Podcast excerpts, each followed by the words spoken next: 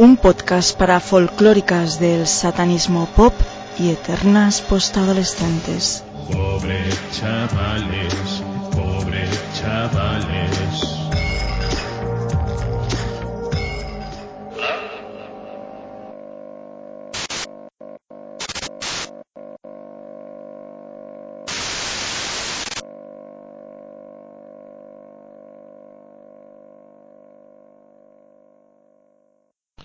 Gustavo, ¿me oyes? Alberto, ¿qué tal? Sí, te oigo perfectamente. Ah, muy bien. Es que Hola. es la primera vez que vamos a grabar aquí esto y estaba aquí con el Skype probando programas para grabar. Vale. Sí, pero bueno, he hecho una prueba antes de grabar, así que se escucha perfectamente. También tengo aquí Vale, a vale. Elena. Hola Gustavo, Ajá. buenas noches. Bu- Buenas noches, Elena, hombre, por fin nos conocemos, aunque sea telefónicamente. Sí, me alegro, encantada. Muy bien, muy bien. Gracias eh, por la entrevista, por este ratito, No, hombre, va a quedar estupendo. a, a- a vosotros, hombre, por, por dar la oportunidad de promocionar un poco el, el tema este, hombre. Claro que sí. ¿Qué os ha parecido el libro? ¿Lo habéis leído o qué? ¿O lo habéis ojeado? Sí, menudo currazo te has pegado, ¿eh? Eso sí. Eso sí, ¿ves? Sí, Increíble. pero bueno, lo- lo- como lo he hecho en un, en un intervalo de tiempo bastante largo, se ha hecho se ha hecho ameno, ¿no? Y además, como es un tema que, que gusta, que me gusta, pues se ha hecho se ha hecho ameno. Bueno, Bueno, pues vamos a empezar. Tenemos aquí a Gustavo Jiménez, que ha escrito el libro definitivo sobre la relación de Depeche Mode con España.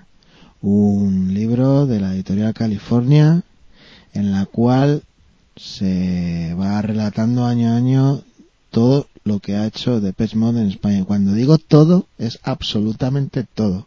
Desde el primer paso en Tierra Patria hasta casi el último, porque bueno, eh, quizás faltará el último año, pero la verdad es que es bastante reciente, ¿no? Porque es del año 2015.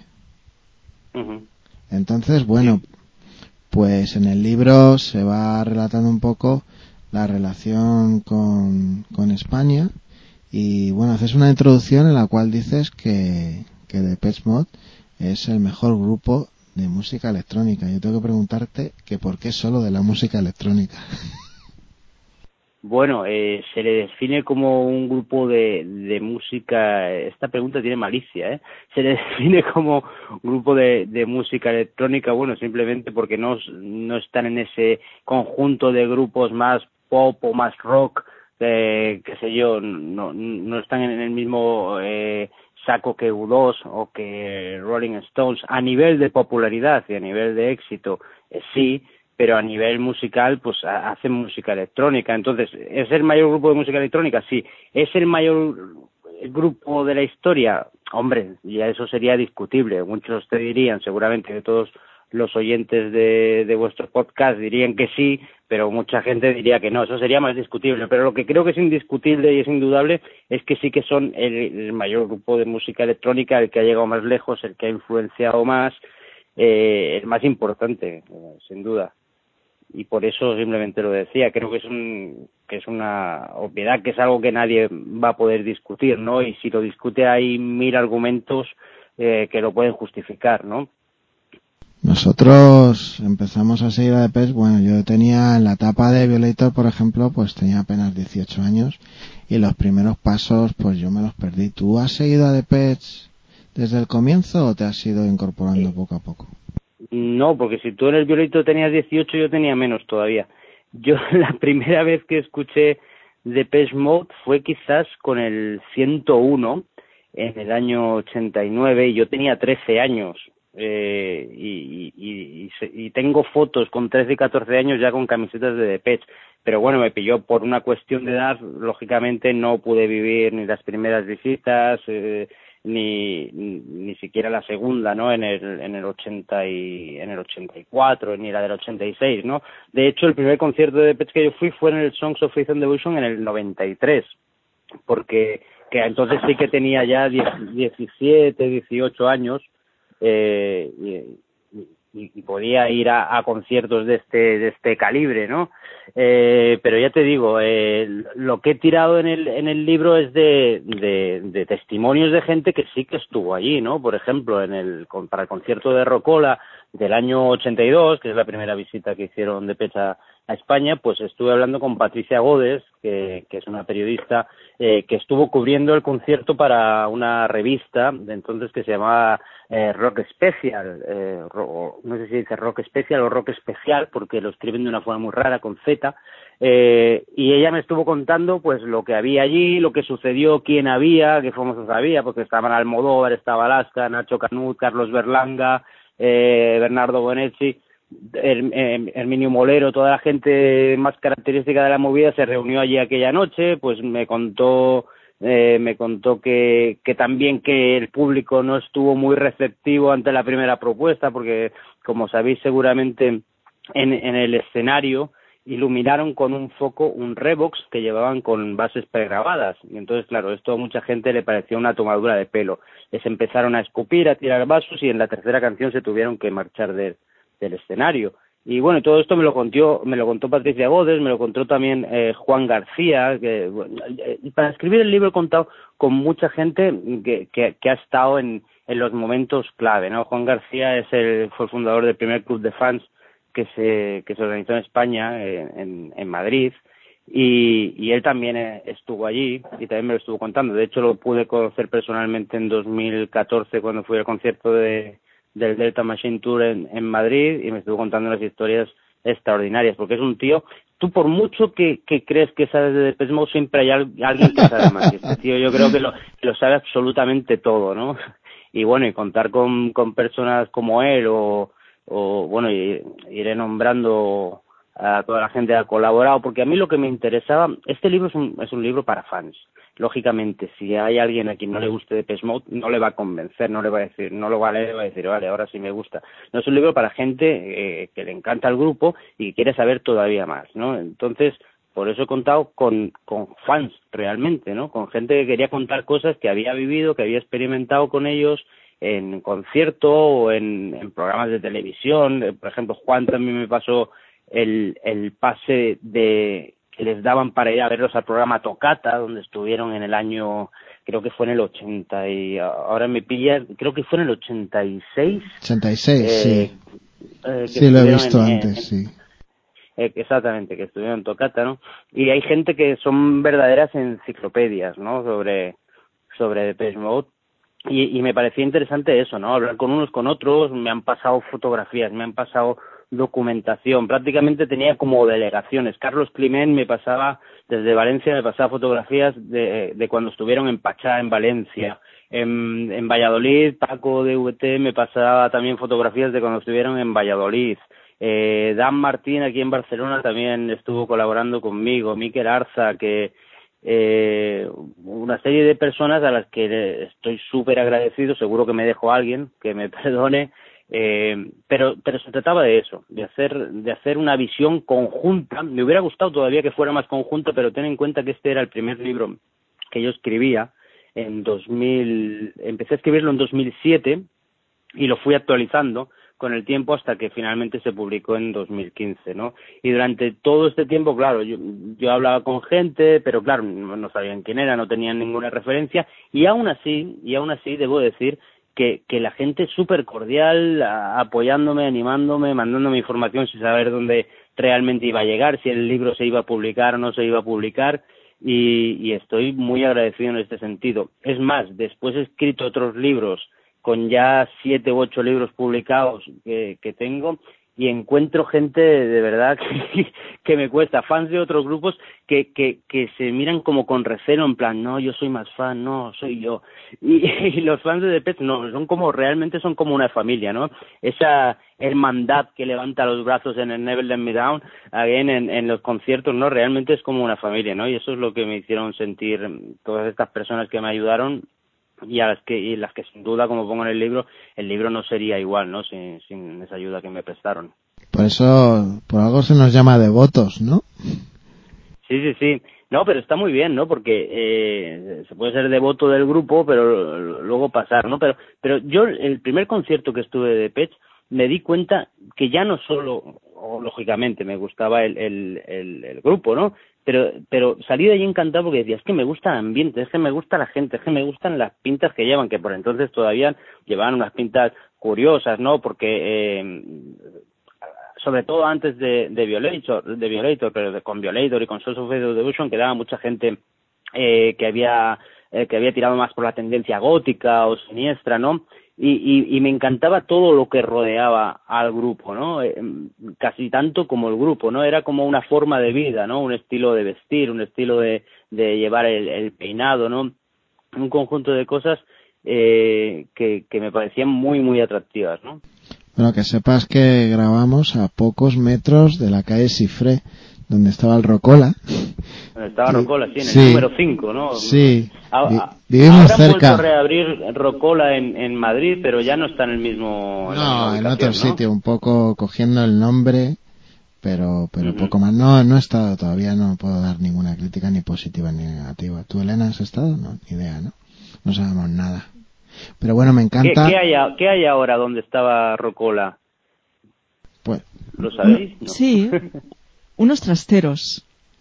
Sí, ¿verdad? Sí, eso, eso pongo en el libro. Eh, En 2015 había eso, uno- uno- una especie de trasteros de estos de alquiler, pero ahora no sé si lo habían cambiado. Vale, entonces todavía no se ha desfasado el libro, sí. Sí. Los trasteros de Ahí sigue lo mismo.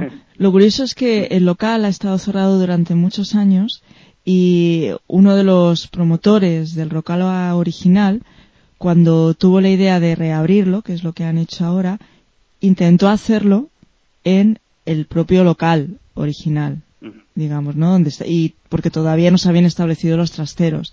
Pero mientras estaba barajando la idea, pues bueno, parece que, parece que en Madrid lo que es la reglamentación de licencias para locales, pues está muy, muy difícil, ¿no? Y si quieres abrir algo nuevo, tienes que asegurarte que, que el local cumple las condiciones. Y este local, pues actualmente no las, no las cumple, ¿no? Entonces, justo por esa época, por fin alquilaron el local ese y, y son trasteros y cada vez que pasamos por delante entre un supermercado, una tienda de artículos de la salud y un bar de gente kids que hay ahí. no, que también ha cerrado.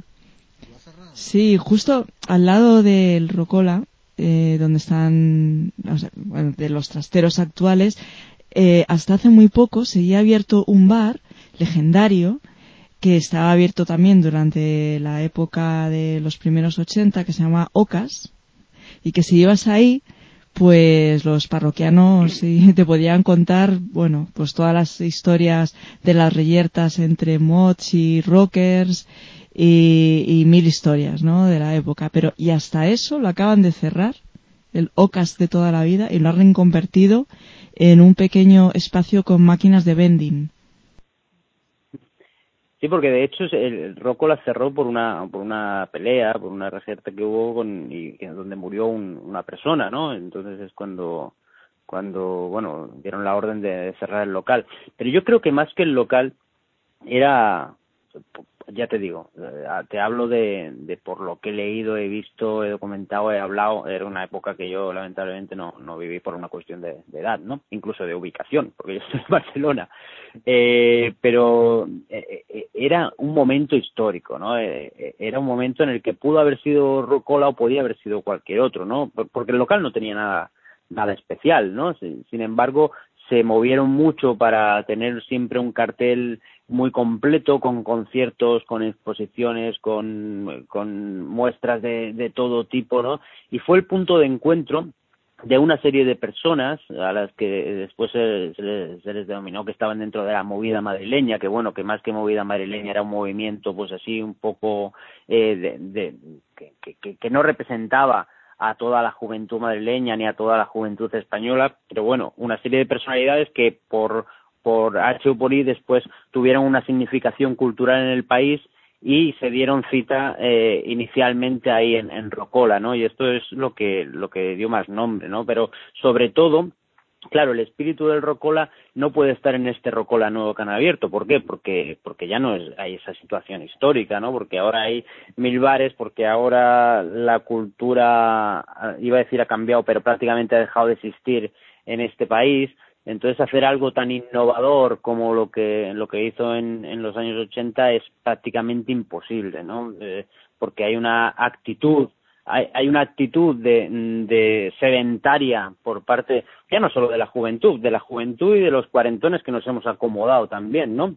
Y que y que claro eh, en los años 80 se acababa de salir de la de la dictadura está, estaban en una transición y, y la cultura realmente explotó explotó porque llevaba muchísimo tiempo contenida y hubo un momento de explosión tanto en Barcelona como en Madrid de maneras diferentes y, ese momento histórico es, es irrepetible, ¿no? Bueno, que sea irrepetible porque no salgamos de otra dictadura me parece bien, ¿no? Pero porque la gente se haya se haya mm, acomodado de esta manera es un poco es un poco triste también. A, mí me gusta mucho al respecto de lo que estás diciendo, cómo tienes enfocado el libro, porque siempre tratas de contextualizar, ¿no? Un poco las cosas en el momento en el que pasaron, ¿no? Y eh, tratas un poco la historia de España o de las moderneces de España y de todo el ambiente musical al respecto de Pet Mod, ¿no? Como excusa, pero también intentas explicar por qué, ¿no? Pasan este tipo de cosas. Me, me parecía interesante explicar el, el, el momento histórico porque tanto el que se vivía en Londres, eh, en Inglaterra, mejor dicho, cuando cuando ellos nacieron, ¿no? Que, que era la época post-punk, digamos, la época cuando se se comenzó lo que llamaban la New Wave, que realmente esa nueva ola no era un movimiento musical determinado, sino en el que se incluyó todo lo que vino después del punk. Eh, y entonces decir, bueno, aquí estaba pasando esto cuando nacieron. Sin embargo, aquí, en España, había otra situación totalmente diferente, ¿no? Como digo en el libro. Aquí sí había muchos modernos eh, que seguían las modas de Londres, pero que no tenían la actitud londinense ni la rebeldía que había podido tener el punk que realmente fue un movimiento que salió desde la clase obrera en contra de eh, para protestar por todo el paro que había para protestar por la situación que estaba viviendo el país no aquí cuatro modernos se adueñaron de lo que era la imagen digamos de, de lo que eh, de lo que se está viendo en Gran Bretaña.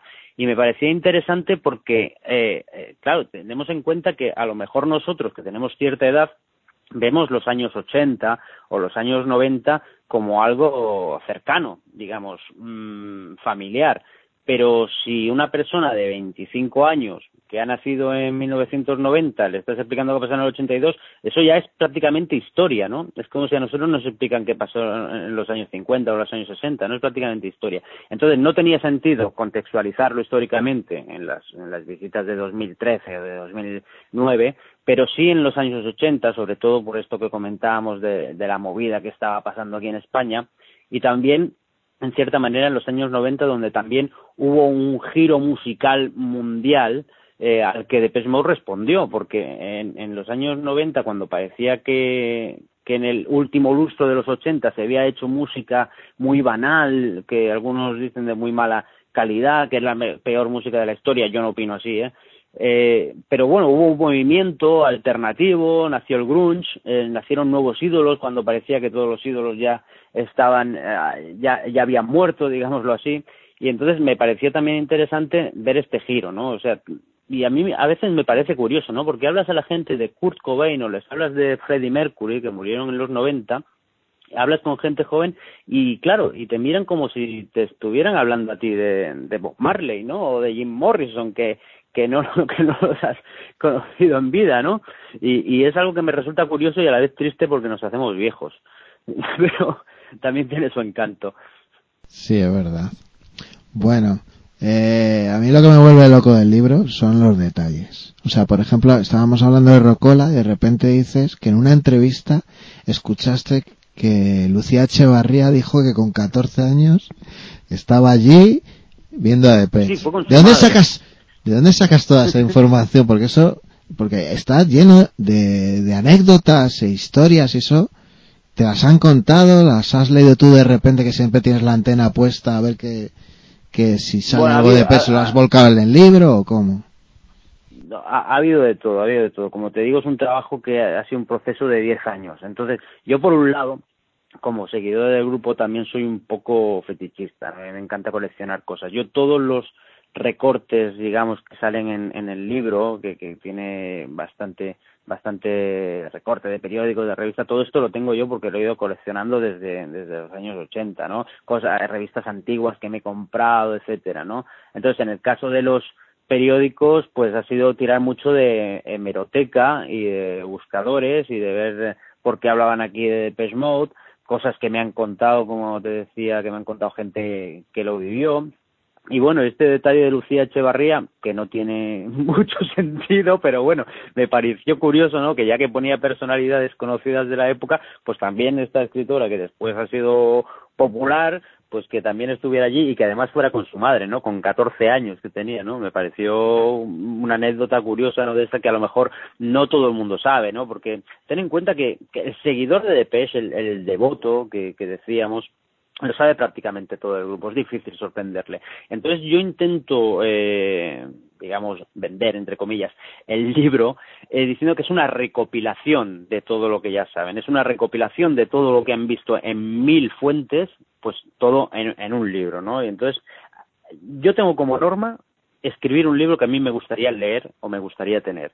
Entonces, mi primera opción, el primer libro que yo tenía que, escribir a nivel mm, semi profesional era este, este de Pesmout en España, ¿no? Después había varios más, pero siempre con algo que yo disfrute, porque si no, esta profesión no tiene sentido, porque escribir un libro es un, es un, y Elena lo, lo sabe perfectamente, Elena Cabrera no lo he comentado, también colabora en el libro porque ella es la autora de, de Los Últimos Amantes, el libro que se publicó en el, creo que fue en el 80 y, en el 98.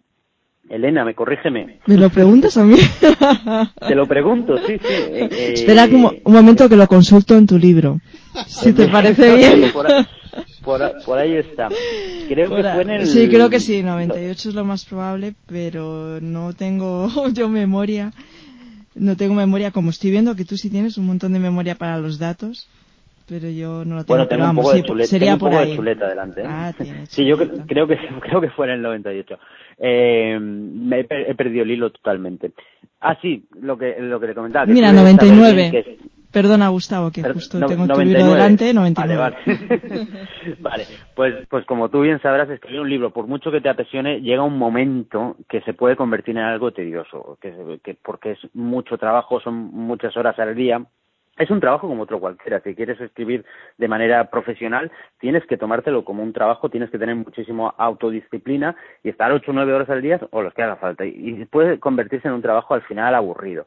Entonces, tienes que hacerlo sobre algo que te apasione, porque si ya comienzas con algo que no te apasiona, puede salir un desastre. Puedes hacerlo sin ganas y puede salir algo ilegible, ¿no? Digamos, llamémoslo así.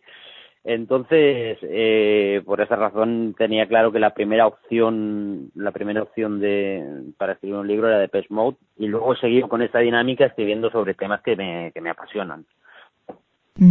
Precisamente, como que me comentas el peligro de volverse tedioso y así de de autora del libro de Pechmot a autor del libro de Pechmot, te pido que confieses, porque yo estoy dispuesta a hacerlo, si en algún momento de la escritura del libro te sucedió, te sucedió eso. Porque yo he disfrutado mucho escribiendo los capítulos de mis discos favoritos, pero ah. digamos que lo he pasado pues un poco peor escribiendo sobre aquellos que me gustan menos. ha habido momentos de, de bajón en la escritura del libro donde lo has tenido que resolver quizás con, con menos expresión en la redacción, un poco más salvando el expediente, o, o has conseguido mantener la pasión todo el rato? No, no, no, clarísimo.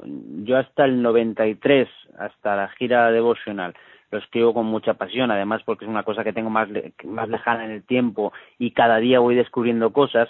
Y a partir que tengo de escribir sobre cosas que, que ya he vivido en primera persona y sobre giras que no me han acabado de convencer, mmm, aunque a alguno le duele el Exciter Tour, no me acaba de convencer ni el disco ni, ni la gira. Y sí, era un poco, ya no había tanta anécdota, claro, ten en cuenta también que el grupo está en otra posición, el grupo ya actúa en televisiones, el grupo hace conciertos en grandes estadios, no hay esa no hay una cercanía no hay un tú a tú. En el concierto de Rocola cuando acabaron el concierto según me contaba Patricia Godes bajaron del, del escenario estuvieron tomándose una copa en el local en el que estaba estuvieron tomándose algo allí estaba la novia de, de Cajan que luego pasaría a ser su mujer que era por entonces la presidenta del club de fans y fue todo como muy familiar, ¿no? Hay más anécdotas, hay cuando estuvieron en, en, Radio Vinilo, eh, por cierto, el, director de Radio Vinilo, Roberto Zorín, también eh, tuvo una colaboración para, para el libro contándome lo que había ocurrido allí. Eh, y entonces ya no había tanta anécdota, primero porque ya hay más secretismo, porque ya son unas estrellas, y, y, y, se limitaba todo un poco más a, a, a a qué ocurría en el concierto, a describir un poco imágenes que, que, que, que, a veces podía rozar el absurdo, ¿no? Porque decías, bueno, pues esto se puede ver en YouTube ya, ¿no? Entonces, lógicamente, me, me alargo más en todo lo que es la parte inicial y después no es llenar expediente, pero al ser todo más actual son cosas más conocidas, cosas que ya están en internet, que si quieres las puedes consultar, entonces eh, eh, eh fui un poco más a, a, la idea, ¿no?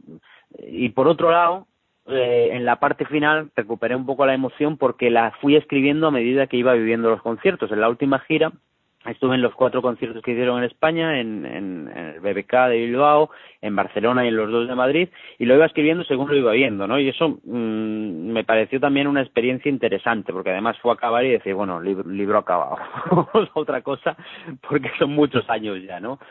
Eh, y ya te digo, y muchos años también quería comentar en el que intenté publicar el libro de, de varias, bueno, de hecho, Elena, creo que el libro se publica en 2015, pero yo en contacto contigo me puse a lo mejor en bastante antes, no sé si, no lo recuerdo ahora, ¿no?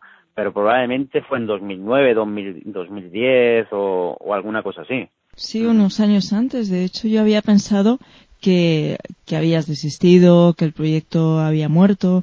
Luego me llegaron ecos sobre que estabas intentando publicar el libro como un crowdfunding. De hecho, este sería un buen momento para que nos explicaras cómo se ha publicado este libro y también creo que existen dificultades para, para comprar a él, para comprarlo, ¿no? Para acceder a él, que tampoco es muy sencillo. O sea, ¿cómo, ¿qué distribución ha tenido el libro? ¿Estás contento con la editorial? ¿Cómo has conseguido publicarlo? De hecho, te lo explico. Eh, la primera, el primer intento fue mediante crowdfunding que no funcionó. Supongo que por una falta de, de, promocionarlo. Tampoco lo, lo, puse, pero es que no, no me apetecía vender esta idea de esta manera porque creo que no se lo merecía. Pero aún así, a toda la gente que colaboró, eh, les envié una primera versión del libro, que era mi primera idea, que era hacer una, una versión del libro que era únicamente con texto, sin, sin fotografías y sin y sin recortes, etcétera, ¿no? Ahora es, es mucho más rico, ¿no? Y es mucho más atractivo. Después se interesó una, una editorial, eh, Cuarentena Ediciones, eh, que habían publicado libros ACDC en España, eh, Maduro en España, han sacado varios de la serie en España, ¿no? Y, pero bueno, finalmente no hubo un, un entendimiento, ni ellos me entendían a mí, ni yo les entendía a ellos, y no pude ser, y no pude ser, ¿no? Eh, y al final creo que tomé la decisión, una de las mejores decisiones de mi vida, ¿no? Que fue abrir mi propia editorial. Editorial California es, es, mía y de unos colaboradores y de unos socios. Y entonces eh, publicamos este libro sin saber absolutamente nada sobre el negocio editorial. Nos venimos y decimos, va, pues lo publicamos nosotros. Claro, primeros pasos. Bueno, es, eso es fácil, ¿no? Vamos a ponerlo en, en, en, tiendas online, en Amazon, etcétera, y a partir de ahí se vendió, se vendió bastante, de verdad, de, de verdad. Pero claro, faltaba esa que la gente lo pudiera encontrar en librerías, que la gente que hubiera una facilidad, ¿no? Para que llegara la gente. En 2016 conseguimos distribución en Cataluña y eh, lo que me comentabas que había problemas para llegar hasta él, creo que se va a solucionar ya porque a partir de noviembre, eh, hace dos meses, tenemos mmm, distribución a nivel nacional, hemos conseguido distribución a nivel nacional eh, y ya está en FNAC, está en Casa del Libro, está en una serie de tiendas que, que cualquiera que vaya lo puede comprar o lo puede pedir y se lo pueden traer en, dos días, ¿no? Y por eso eh, ahora digamos que relanzamos la idea del libro de promocionarlo y tal, porque va a llegar a una serie de personas hasta las que ahora no había podido llegar. pero es un libro, es el libro de la editorial que más se ha vendido y es un libro que no ha hecho más que, que darme alegrías y estoy contentísimo, ¿no? Eh, después, además, eh, además de tenerlo como bandera de la editorial, porque fue el primer libro, eh, nos ha permitido pues seguir publicando, ¿no? Hemos publicado 10 libros en dos años, una editorial muy pequeña, pero bueno, seguimos trabajando, tenemos tres en preparación para ya, tenemos dos más en preparación para después de verano y vamos a seguir trabajando en esta línea de hacer un poco lo que nos da la gana, cosas que nos gustan y, intentar que funcione, ¿no? Y ahora que estamos llegando ya a España, incluso a, Sudamérica, en Chile, por ejemplo, también a Chile, por ejemplo, también ha llegado, eh, a algunos a otros países sudamericanos, pues ahora ya tiramos tiramos para adelante, ¿no? Fue una apuesta y, y está empezando a dar resultados ahora. Mm, y finalmente lo, lo tuvimos que hacer así, lo tuvimos que hacer eh, prácticamente autopublicándonos, pero intentando parecer profesionales y yo creo que estamos llegando un poco a la profesionalidad, nos han dado palos y hemos aprendido un poco de lo que es el mundo editorial, cómo funciona en este país, digo que de forma lamentable, y, y bueno, y tirando para adelante. Una preguntita de detalle, la edición de tu libro que tenemos en las manos Dice primera edición abril de 2015, segunda edición febrero de 2016. Son dos ediciones, digamos, iguales, similares, o la o son diferentes. O la de, ah, perdón, la de abril de 2015 es eh, la primera versión que hiciste. La de abril de 2015 es la primera y la y la siguiente creo que solo tiene un añadido que es eh, el disco de Dave Gahan con, con, te lo diré, que se me ha ido de la cabeza. Con Soul Savers. Con Soul Savers, exactamente. El segundo. Este es el añadido que tiene la, la edición de, de 2016. Este es el típico eh, detalle absurdo que a los fans nos encanta saber. Bien, gracias pues por la pues información. sí, es, es, esto, porque teníamos que hacer una reimpresión, porque se había agotado la primera, y dijimos, bueno, vamos a añadir esto, ¿no? Igual que tenemos pensado, estamos buscando la forma de hacer que, porque lógicamente este libro, mmm, y lamentablemente, se va a quedar desfasado dentro de unos meses. Es decir, cuando en junio de Mode toque en, el BBK, eh, pues eso ya no estará en el libro, ¿no? Entonces, estamos buscando la forma de hacer dos cosas. Por un lado, eh, de cara a 2018, cuando estamos convencidos, convencidos de que la gira de invierno volverán a Madrid, Barcelona o alguna otra ciudad, en 2018 eh, sacar una edición nueva actualizada. Y por otro lado, lo que tenemos pensado es que la gente que no haya, que ya haya comprado el libro, no vemos justo que se tenga que comprar otra edición. Bueno, quien quiera, nosotros encantados. Pero lo que vamos a pretender a través de las redes sociales, porque tenemos una página que se llama de Pesmot en España, el libro, con un montón de seguidores, que a través de las redes sociales eh, toda esa gente nos diga, oye, yo tengo el libro, y entonces enviarles un ebook o un PDF con ese añadido para que lo puedan imprimir y lo puedan añadir al libro. Estamos pensando cómo hacerlo de una forma que, que esté bien, ¿no? Que esté bien, que, que el libro no se desactualice, que ya el que ya tiene la gente y por otro lado sacar una nueva una nueva edición eh, para toda la gente que lo compre y que lo quiera totalmente actualizado, ¿no? Interesante. Bueno, Gustavo, vamos a hacer un pequeño parón y vamos a poner un tema de PES, porque como tú dices al final del libro, pues por mucho que lo expliques, es imposible hablar de la magia de PES, ¿no? Así que vamos a poner un tema, pero quiero que lo pongas tú, ¿vale? Que, que nos digas uno.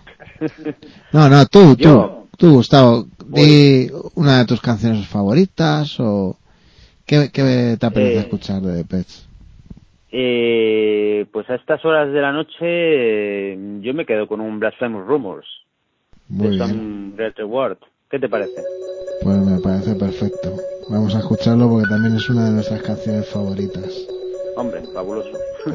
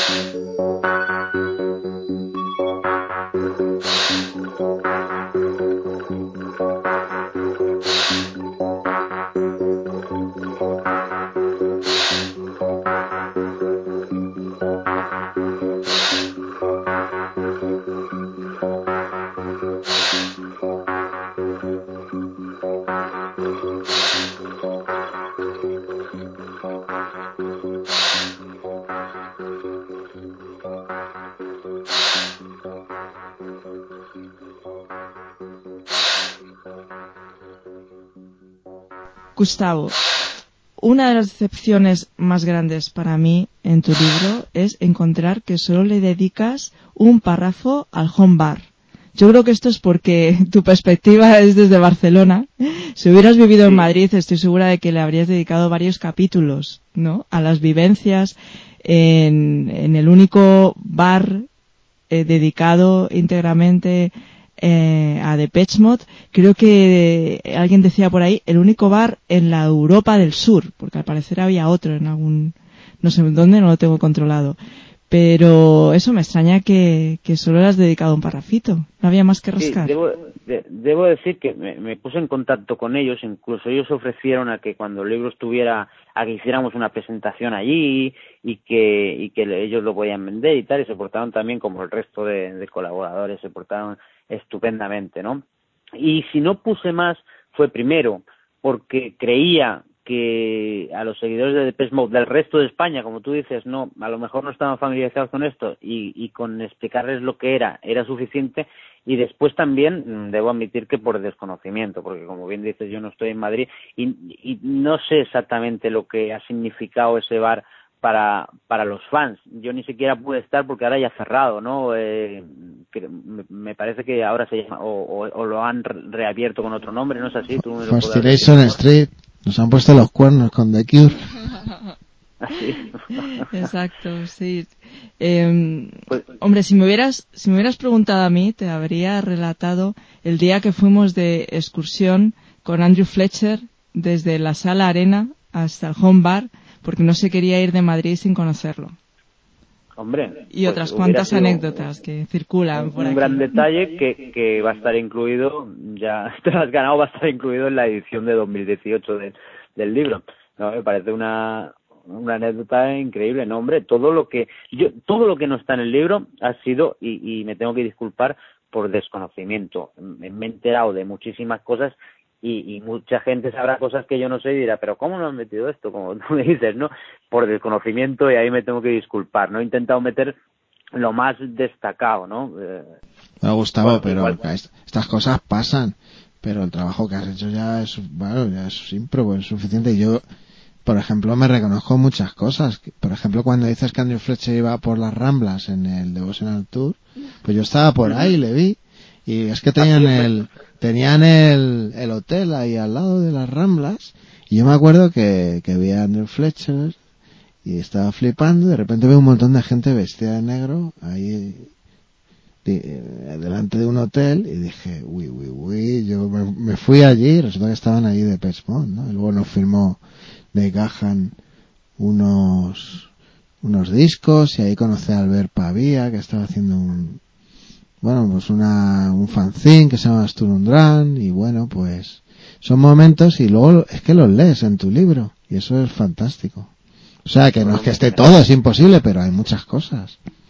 Sí, y, ha habido, por ejemplo, mucha gente eh, me ha comentado también, porque en el libro hay tres anexos el primer anexo va sobre Depeche Mode en solitario, es decir, las visitas que han hecho los componentes, los, los cinco que han sido, las cinco personas que han sido componentes de Depeche Mode, tanto los tres actuales como Vince Clark y, Alan Wheeler, las visitas que han hecho de forma independiente a España a nivel profesional, lógicamente, pues Vince Clark con Erasur o Alan Wheeler con Recoil cuando vino de gira con Nitzerep, eh, o, Martin Cohn en el, en el Sonar.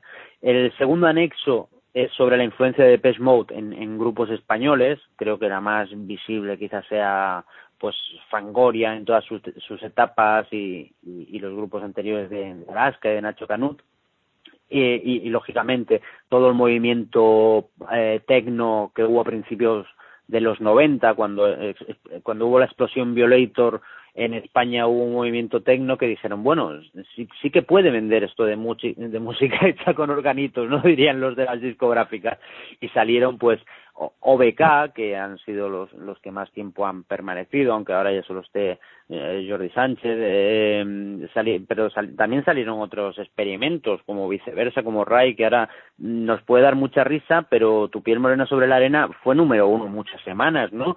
Eh, y, y, y, y, y, tenían una influencia totalmente directa de Depeche Mode, o sea, solo les faltaba llamarse Depeche Mode, ¿no? En, español.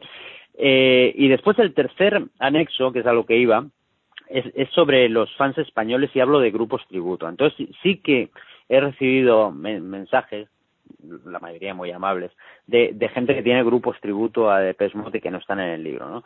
Eh, entonces yo debo decir que en el momento en que escribí ese anexo, pues lo que buscaba eran los grupos que existían en ese momento y que más se movían, es decir, que estaban actuando y que, y que la gente podía reconocerlos y decir, ah, mira, pues estos son los que salen en el, en el libro, ¿no?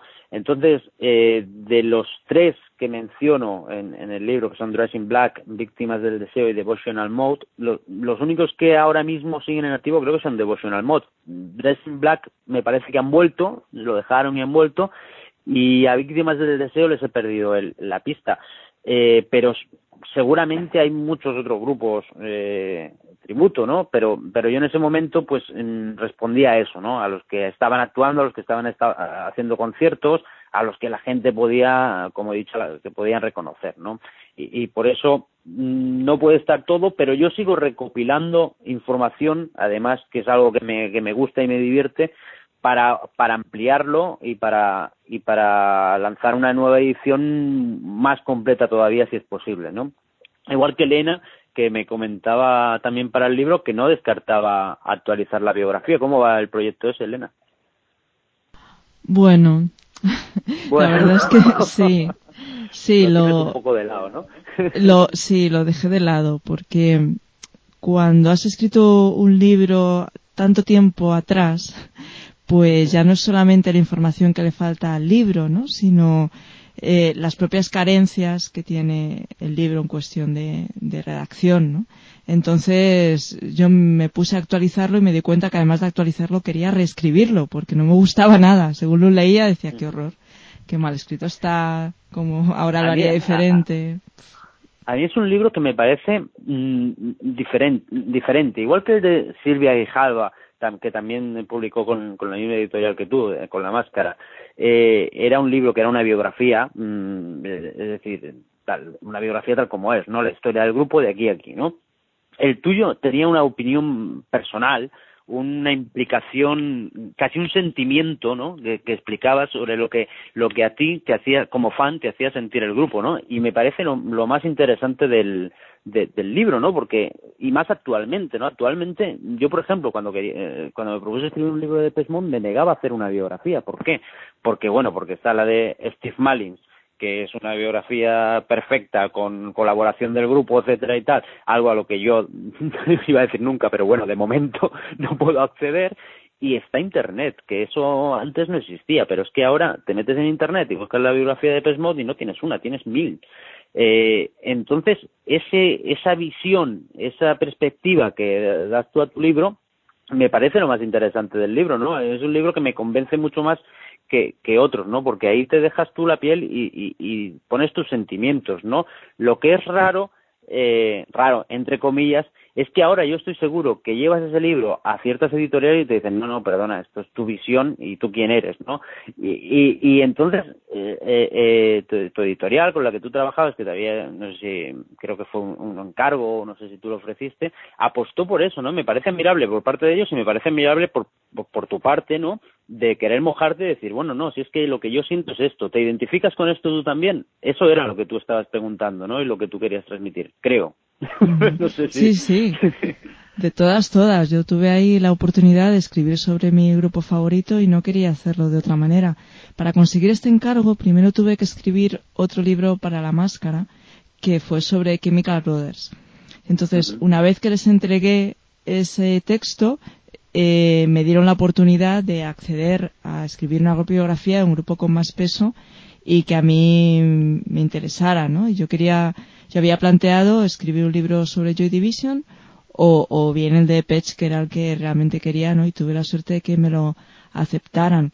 Y, hice lo que me dio la gana, ¿no? Básicamente, que es justo lo que tú has dicho, es abordar eh, la historia de un grupo no solamente por sí misma, sino por lo que supuso para un fan, para, para una fan, ¿no? Y, a través del descubrimiento personal y la relación con las canciones sin olvidar nunca el, hilo biográfico. También contaba con otra cosa, que no lo llamaría apoyo de la discográfica, perdón, de la editorial, sino desinterés de la editorial. porque Ah. la máscara, sí, la máscara, que es una editorial que ya no existe, que quebró, eh, no estaba especialmente interesada ni en la calidad ni, ni en el contenido de los libros que sacaban, sino solamente en sacar libros. Para ellos era importante tener unas remesas, unas novedades de eh, cada, cada tres meses de un montón de libros de grupos y les daba exactamente igual lo que dijeran. De hecho, yo creo que absolutamente nadie me corrigió el libro. Que así está, que lo veo y digo, bueno, yo que soy una editora periodística, mm, veo ciertas cosas, tanto de mi libro como de otros de la colección, y me espanto, ¿no? Ellos, como mucho, tuvieron pues cierta intervención en la, en el cuidado de las imágenes, eh, que cumpliera con el copyright, pero tampoco te creas que con mucha, con, con mucha intensidad y, y con eso bastó. Así que yo creo que tuve mucha suerte, porque como tú dices, pues tampoco es tan fácil ir ahora a una editorial con, con un libro un poco personal. Gustavo, ¿me dejas No, hacerle, déjame hacerle una pregunta a Elena un momento. Ya sé que lo puedo hacer luego, pero me hace ilusión hacerlo ahora. Oye, ¿es verdad que la máscara era una tapadera de negocios más turbios? Porque se corría ese bulo por ahí. No me puedo creer que me estés haciendo esta pregunta en directo, Alberto. bueno, no, no, no puedo, no puedo contar nada al respecto. Sí puedo decir que misteriosamente el, el almacén de libros de la máscara se, se incendió. En fin. Y... Es que se llamaban la, ma- se llamaban la máscara, Alberto. ¡Ay! No esperar. Es verdad, nunca me había dado cuenta de eso. No le van a llamar directamente narcos, ¿no? No.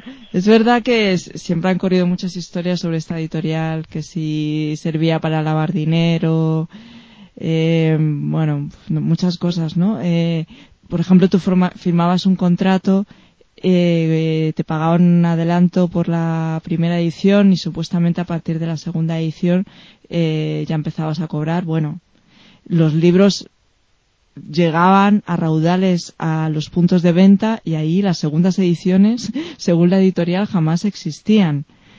Y, y otro tipo de, de chanchullos que, bueno, que como no puedo asegurar ni contrastar, tampoco los contaría por aquí.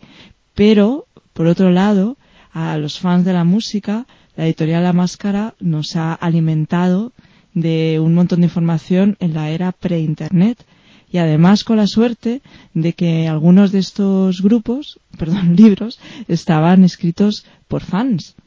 Y, y si, si bien pues podían cojear de cierta calidad periodística, por otro lado, pues les imprimían una pues un calor, ¿no? Una, una intensidad que no habrían tenido de otra manera, ¿no? Así que, bueno, La Máscara es una editorial con sus luces y sus sombras, pero que, oye, vas a cualquier casa de, de cualquier fan de la música y te encuentras ahí esos pequeños lomitos negros, ¿no? Que nos han alimentado y que nos han enseñado a amar y entender mejor la música. Sí, sí, prácticamente son piezas de, de coleccionista. Incluso los libros de Depeche, tanto el de como el tuyo, están buscadísimos en Internet. No sé si te has puesto a curiosear alguna vez si se venden en eBay o, o todas estas cosas, pero pero están buscados, ¿no? Y son piezas prácticamente, como te decía, ¿no? De, de, de coleccionistas. No sabía lo de este aspecto de, de la máscara. Si lo hubiera sabido, hubiera, les hubiera escrito mucho antes a ellos, antes de montar mi editorial. Sí, pero bueno, yo creo que ya había quebrado cuando cuando tú has montado tu editorial, porque hace ya, Sí, sí, hace sí, ya no sé decirte el año, pero hace mucho, mucho tiempo. Yo no sé si son objetos de coleccionismo, pero un amigo hace poco encontró un, un ejemplar de, de mi libro de Depeche eh, a, a un euro en una tienda de segunda mano y yo, por favor, cómpramelo. cómpramelo que no tengo ejemplares. Y, ¿No tienes tú? que va, que va. O sea, bueno, tengo uno o, o dos, como mucho. Lo que sí que tengo es una cosa muy bonita y es que tengo un ejemplar eh, que he ido haciéndoselo firmar a cada, a cada miembro del grupo, incluido Alan. ¿no? Entonces tengo una foto Fabuloso. Y firmada por cada uno de ellos. ¿no? Y bueno, estos fetiches ¿no? que nos hacen ilusión. Supongo que a ti también te haría mucha ilusión regalarles tu libro ¿no? a los Hombre, componentes del grupo. sí, sí. Sí, sí. Ojalá algún día tenga la, la ocasión. Yo recuerdo exactamente el día en que compré tu libro. Porque lo compré en un Abacus. No sé si en Madrid hay Abacus, ¿existen? Sí, ¿no? No, Ah, bueno, eso es una es una librería que aquí en Cataluña hay muchas. No sé, yo pensaba pensaba que estaban en el resto de España también. Eh, y, y además es eso de que por entonces no no sabías, no tenías la información que tienes ahora de cuándo se iba a publicar un libro, ni tenías contacto con otros fans, etcétera, ¿no? Entonces eso que que ves el libro como en la estantería y te da como un vuelco el corazón y dices, hostia, se me ha publicado un libro de de Depeche Mode, ¿no? Y recuerdo perfectamente que lo compré y me fui a mi casa corriendo a leerlo, ¿eh? Yo tenía entonces, eh, ya era mayorcito, ¿eh? Ya tenía veintipico años, ¿eh? Pero sí, sí. Bueno, se me están saltando las lágrimas. No, mujer. Estos eran...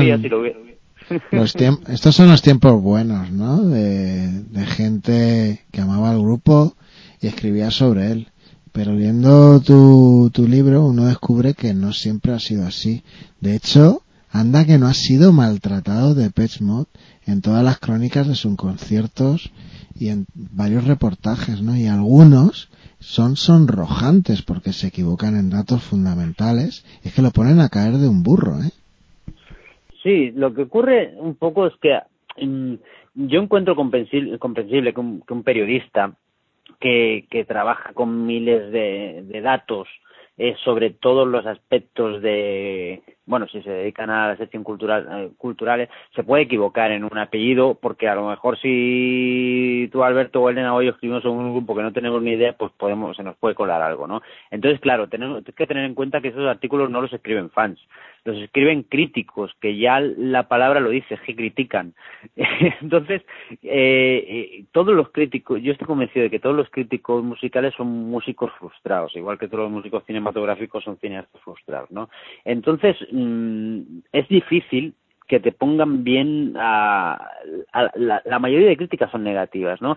Pero claro, cuando un grupo tiene desde la perspectiva de lo que es la música universal y de lo que ha sido la música siempre, tiene tantos puntos donde atacar como tiene Depeche Mode, es decir, que, que eh, recuerdo un crítico, en, no recuerdo el periódico, que decía, es que los músicos están a un metro del sintetizador, no lo están tocando y la música sigue sonando.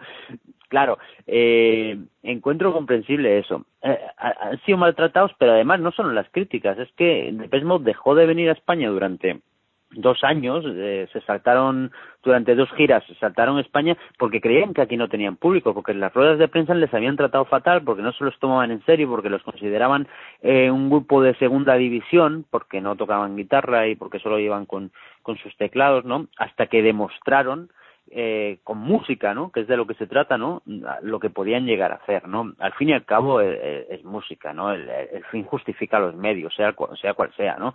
Eh, y yo creo que, que de unos años para aquí, sobre todo desde que volvieron en el, en el 98 con el singles, eh, la crítica ya da un, un vuelco, ¿no? Pero en los primeros años es difícil que, que entre algo nuevo para gente que, está acostumbrada a lo de siempre, ¿no? Eh, que es como es como en el flamenco. En el flamenco existen los puristas y después y los puristas no consienten que el flamenco se mezcle con con bossa nova o que se mezcle con bolero o no consienten un pitingo o no consienten eh, la fusión eh, es un poco eso no hay puristas de la música que, que les cuesta entrar al juego pero bueno, los años han, jugado a su favor, ¿no? ¿Por qué? Porque llevan treinta y pico de años, porque siguen ahí, porque siguen llenando, porque eh, tienen una calidad inmensa y lo que no se puede discutir nunca, además de lo que es la instrumentación de los temas,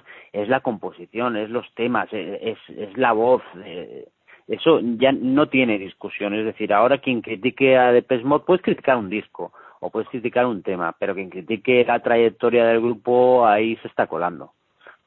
Bueno, aquí en el concierto que dieron en la Universidad esta de Caminos, pues vinieron unos punkis y empezaron a, a escupirles y crearon problemas con ellos y ellos pues bueno, pues lo pasaron mal, ¿no? Al igual que lo pasaron los Smiths, en su día que no volvieron, tampoco quiso Mark porque estuvo a punto de morir en un concierto con Soft Cell en no sé qué plaza de toros. España es un lugar muy particular, muy bruto, muy salvaje, esa España de yo que, es que sé, somos muy chungos, pero to todavía somos muy chungos. Profunda, sí, sí.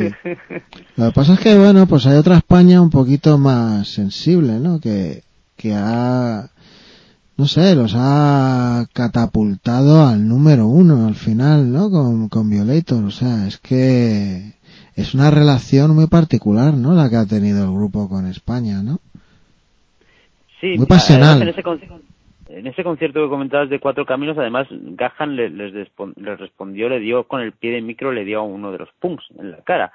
Eh, y ellos mismos, muchos años después, en una entrevista para FM2, un programa que presentaba Cristina Rosenbinge en, en, la 2, que dirigía Diego Manrique, eh, lo recordaban, lo recordaban que, que tuvieron follón y que habían golpeado a una persona del público, ¿no? Que es algo insólito, ¿no? O que ahora daría la vuelta al mundo en un minuto retuiteado millones de veces, ¿no? Y entonces eh, resulta un, dato curioso. Pero como tú decías, la, la, la, la relación con España, eh, yo creo que esta relación amor-odio mm, se, se, se zanja se zanja con, con Violator. Violator es un disco muy importante en, la historia de, del grupo, ¿no? Y, es que eh, cae por su propio peso, es decir, eh, es que es un discazo, es que todavía hoy es un discazo, es que aunque nos duela y queramos hacernos los especiales diciendo que hay otros discos mejores de Depeche Mode, es que no hay ningún otro disco mejor que Depeche Mode. Y esa relación comienza ahí y no ha acabado. Y hace ya 25 o 26 años, o 27 prácticamente, y, y no ha terminado. Y llenan una y otra vez y, y repiten. Esperemos que, esperemos que este año, con, con Spirit, con el nuevo disco, yo estoy convencido de que van a venir a Barcelona y Madrid. Nos tienen un poco ahí en vilo. No sé qué vosotros qué creéis. Hombre, eh, pensamos que van a volver, hombre. Claro que sí que van a tocar. Sí, vamos, sin ninguna duda. O sea, yo no 100% segura, aunque no lo hayan anunciado, que esto es así, si lo llevamos viendo en todas las giras, ¿no? Sí, según tengo entendido, eh, eh, la organización del BBK, del BBK Live, les eh, firman un contrato conforme en seis meses, creo, creo que en seis meses, no pueden tocar a no sé cuántos kilómetros de distancia para dar una exclusividad al festival y garantizarse la, venta de entradas. Comprensible también.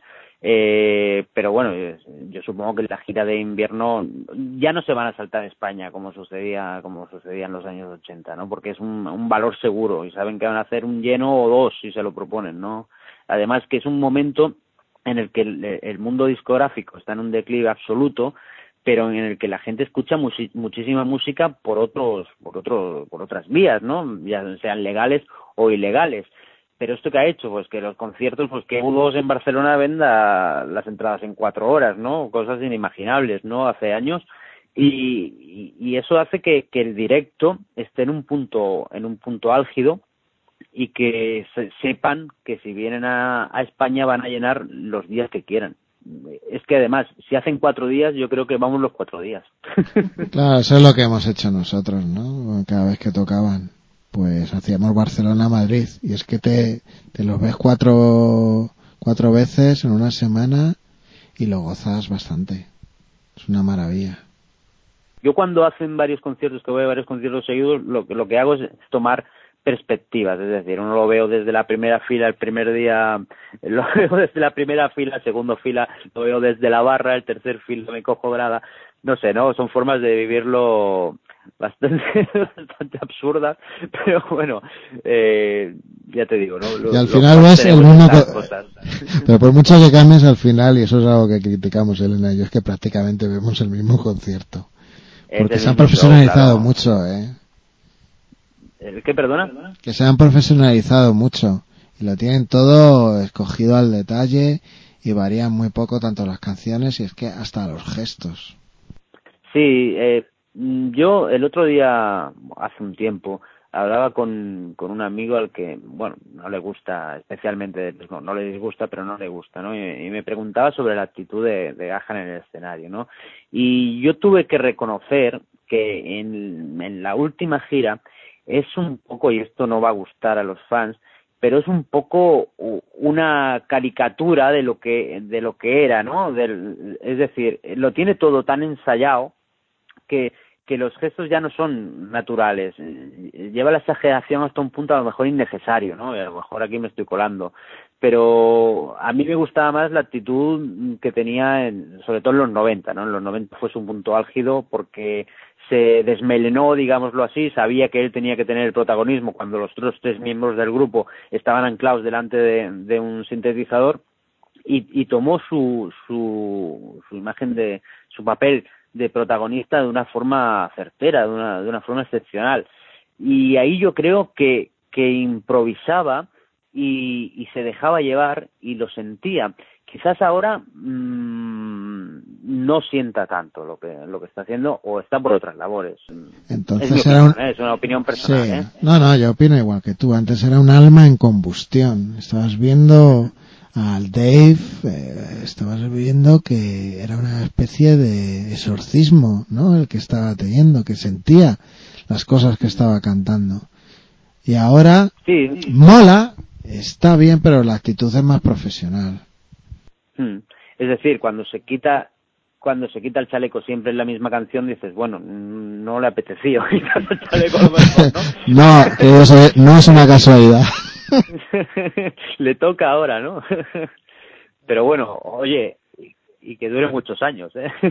Sí, sí, todos los que podamos. Nosotros sería terrible, ¿no? Que dejaran de. No sé si has oído tú algo. A nosotros nos han llegado campanas de que la grabación ha sido bastante chunga y que ha habido mucha fricción entre Dave, Martin. Bueno, ha habido una entrevista para, no sé si es Q Magazine, en el que Dave eh, decía que el productor tenía que haber, que haber hecho, que tenía que, había tenido que hacer de mediador entre él y Martin porque no se ponían de acuerdo en el tema de la, de la composición, ¿no? Como sabéis, eh, Dave hace años que insiste en, poner X temas en, por contrato además en, en los discos de Depeche Mode, ¿no?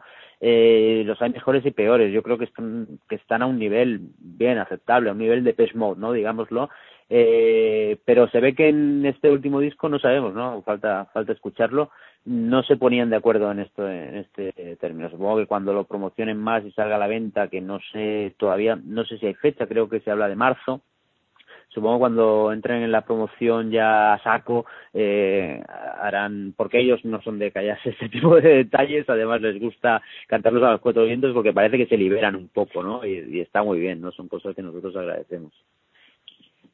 Ya vamos a ir terminando pero no quiero finalizar la conversación sin tocar dos temas concretos no si a mí me preguntaran ¿Cuáles son para ti los aspectos principales que te vienen a la cabeza de la relación entre Depeche Mode y España?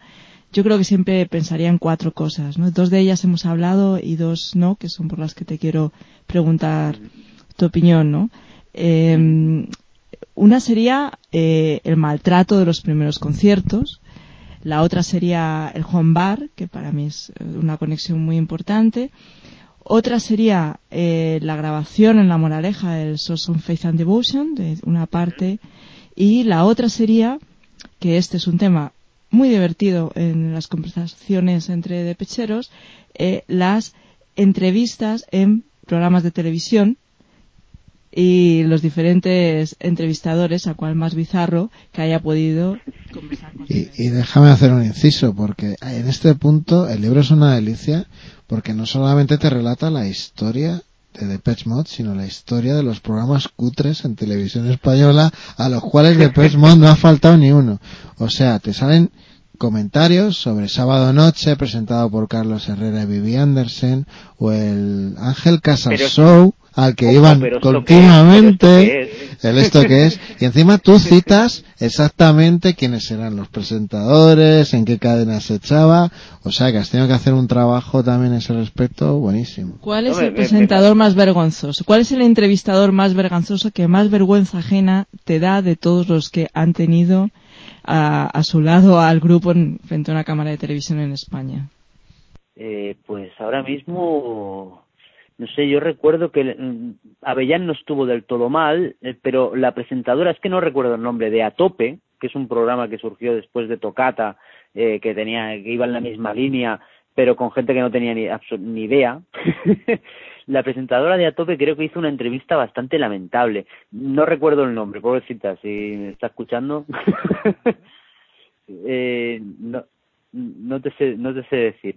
Eh, no sé, pero hemos de tener en cuenta que en, esa época eh, sucedía algo que ahora parece muy lejano, y es que había dos canales de televisión, mm, tres, cuando empezaron las autonómicas, ¿no?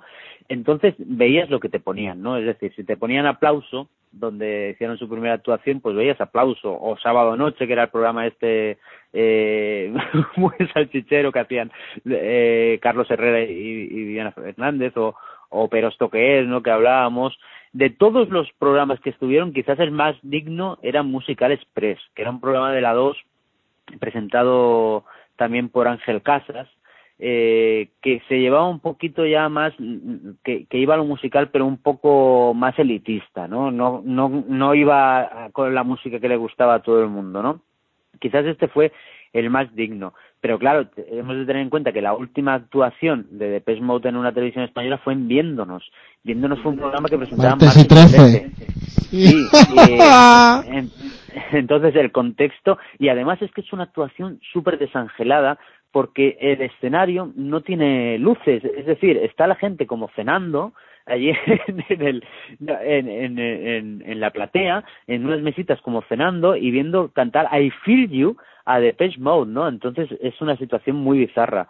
Eh, la, afortunadamente Martes y 13 no les entrevistó porque no sé si recordáis la, entrevista que le hicieron a Madonna, ¿no? Que, era algo para, apagar la tele y encenderlo nunca más, ¿no? Afortunadamente el programa desapareció y Martes y 13 son excepcionales, pero no en ese tipo de programas, desde mi punto de vista, ¿eh? Y luego de, del otro gran nexo unión de, de con nuestro país, que sería aquel, aquella temporada en el infierno, también llamado Moraleja. Sí, me gusta cómo rescatas en tu libro una cita de, de Daryl Bamonte que dice eh, que aquello, ¿no? Aquel chalet en el que habían montado el estudio de grabación eh, era un poco raro y dice una mezcla un poco rara al estilo de Al Pacino en Scarface. cómo, te imaginas? ¿Cómo, no sé, cómo lo piensas? ¿Cómo fue para ti? Hombre, no sé, la, casa de Pacino en Scarface era muy guapa, ¿eh? era muy chula, ¿eh? Tenía la fuente aquella. eh, de hecho, Juan García, eh, que, que, es, que os he comentado que formó el primer club de fans y tal, tuvo la ocasión de estar en la casa de la moraleja mientras estaban grabando. Y decía que la situación, me explicaba, cuando estuvimos hablando ahí en Madrid, que la situación era totalmente, por lo que hablábamos, ¿no? Si, viéndonos era bizarro, esto era totalmente bizarro, porque nadie hablaba con nadie. Los sentaron en un sofá y cada uno allí estaba haciendo lo suyo y ahí nadie grababa ningún disco. Estuvieron allí sentados, uno se reía, el otro hacía no sé qué, preguntándose quiénes son estos, porque iba Juan con unos amigos, ¿no?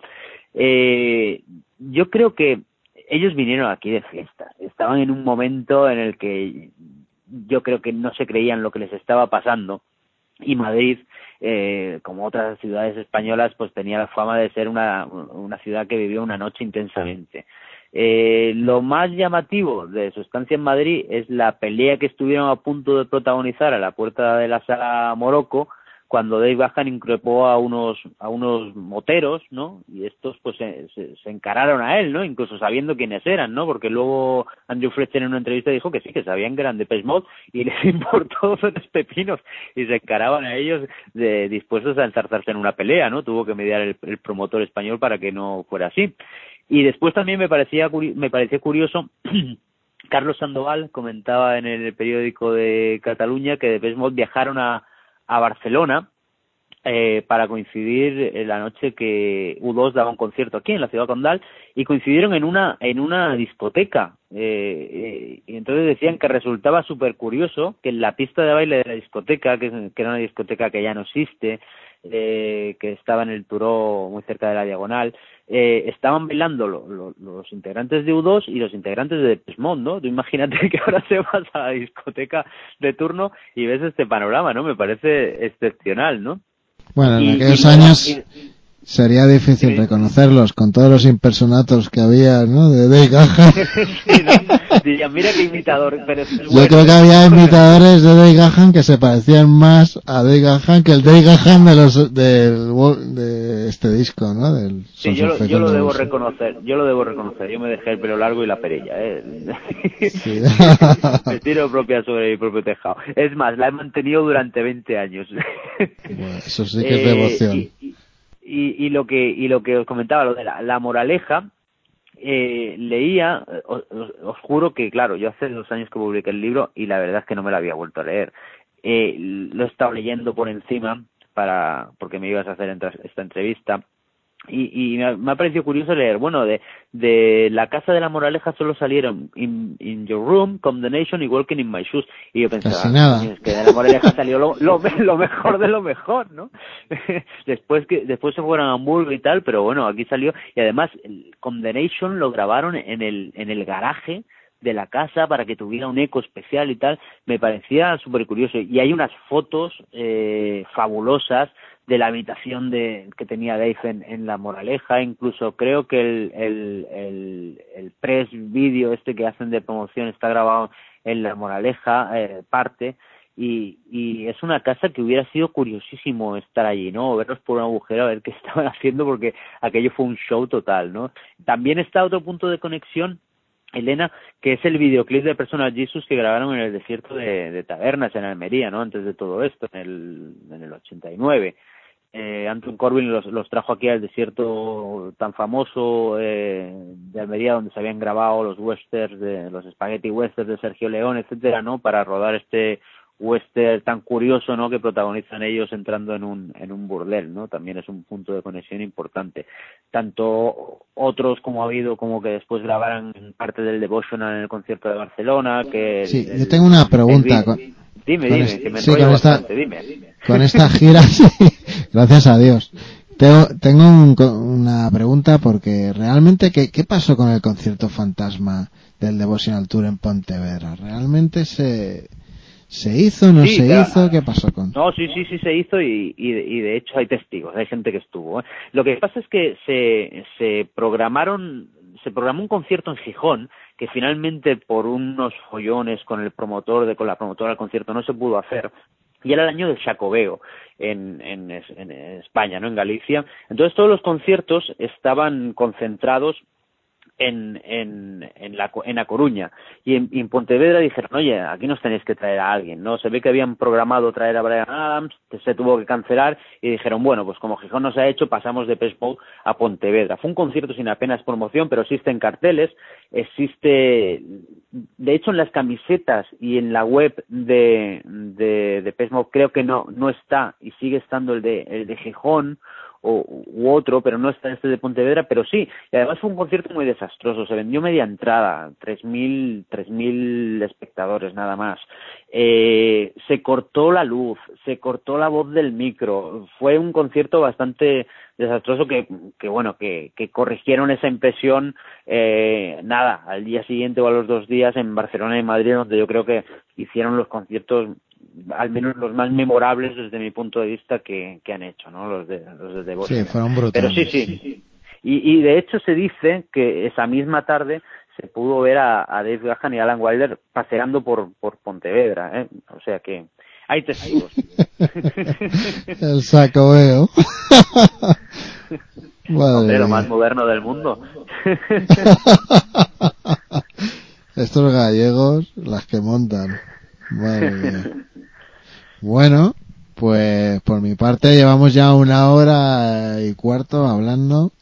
¿Qué me dices? Y eh, mira, que cuando me has dicho que teníamos que estar media hora, te he dicho, uy, es mucho tiempo, no sé si voy a poder. Eh, estoy, estoy encantado con esta entrevista porque no es la primera que hago sobre el libro, pero me parece que es la primera en la que los entrevistadores han leído el libro.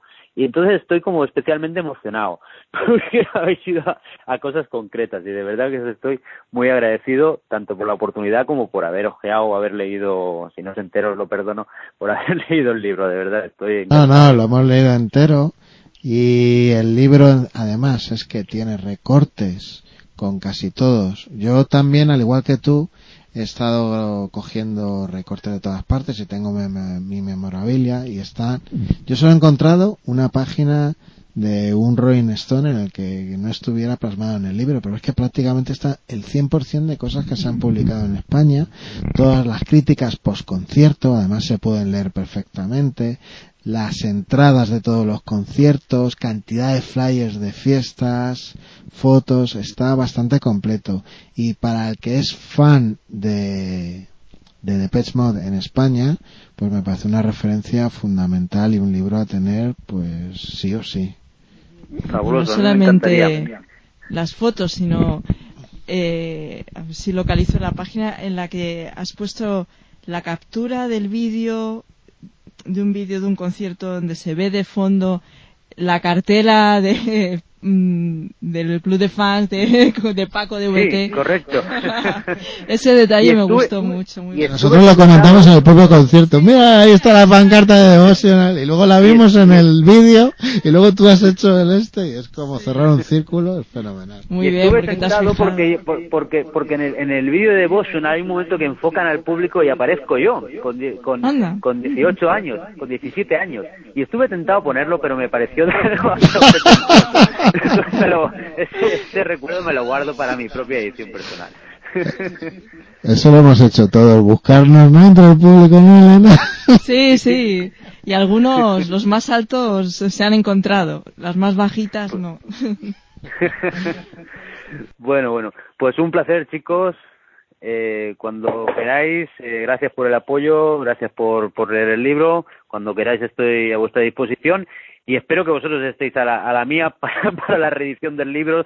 Elena tiene cosas que contarme y tú me dices que tienes un recorte que yo no tengo, pues eso también lo quiero. sí, además es un recorte en el que salgo yo. Hombre. en, es, en en la sala, en la gira de Saiter, hicieron los de Rolling Stone pues un reportaje y luego hacían entrevistas a los fans que salían del grupo y uno de ellos era yo. Ah, fabuloso. Muy bien, muy bien. Pues y también tengo, tengo anécdotas que contarte también de La Moraleja, porque yo conocí al vigilante de La Moraleja, que una vez se quedó dormido y tuvieron que Fletcher y, los demás, Andrew y tal, no, Andrew no, eh, Andrew, Alan y los demás, pues tuvieron que, que saltar por encima de la verja, las fiestas que hacían dentro, y mi amigo este me regaló una púa de que estaba dentro que guardo con mucha ilusión y en fin, cantidad de historias cuando iban a comprar a Carrefour. Y... o sea, historia súper valiosa. Historia increíble que tienes que meter en tu libro. De la humanidad y, y, que por supuesto que tenemos muchas ganas de contarte. Que nos encantan, claro que sí. Hombre, pues cuento con, cuento con vosotros, claro que sí. Hombre, tenéis, me estáis dejando en evidencia, tenéis mucho, más. No, para nada, para nada.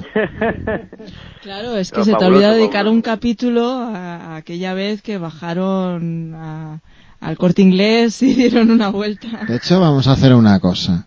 A todos los oyentes del programa, si alguno tenéis alguna anécdota de, sobre Depeche Mode que hayáis tenido a lo largo de vuestra relación con, con el grupo, con el seguimiento que habéis hecho de ellas, pues escribirnos, ponerlos ahí en los mensajes y vamos entre todos construyendo una memoria común. eso sería fabuloso. Hacer un libro en común entre todos los fans sería, sería una idea fabulosa. Sí, sí. Ajá. Muy bien, pues mira, si, si espontáneamente echa andar, sería sería fantástico, ¿no? Porque ya todas esas pequeñas historias ya, ya tenemos editorial. sería como una historia oral colectiva de, de nuestra relación, ¿no? De, de con nosotros, ¿no? y nosotros con ellos. Bueno, pues mil gracias, nos leemos, nos escribimos y seguimos en contacto. Un placer, Elena, conocerte al fin y Alberto conocerte así a primeras. También ha sido un placer. Muy bien, muchas gracias y vamos a despedirnos con un tema que tú vas a que tú vas a poner y no, nos vas a decir cuál vamos a poner. Venga. Bueno, aquí voy a, voy a pecar porque es el tema que le gusta a todo el mundo y a mí también me encanta porque es eso lo que tiene ahí en medio. No puedo con él, me emociona. Walking in my shoes, por favor. Muy bien, un clásico. Vale, pues un abrazo. Un abrazo, igualmente, adiós.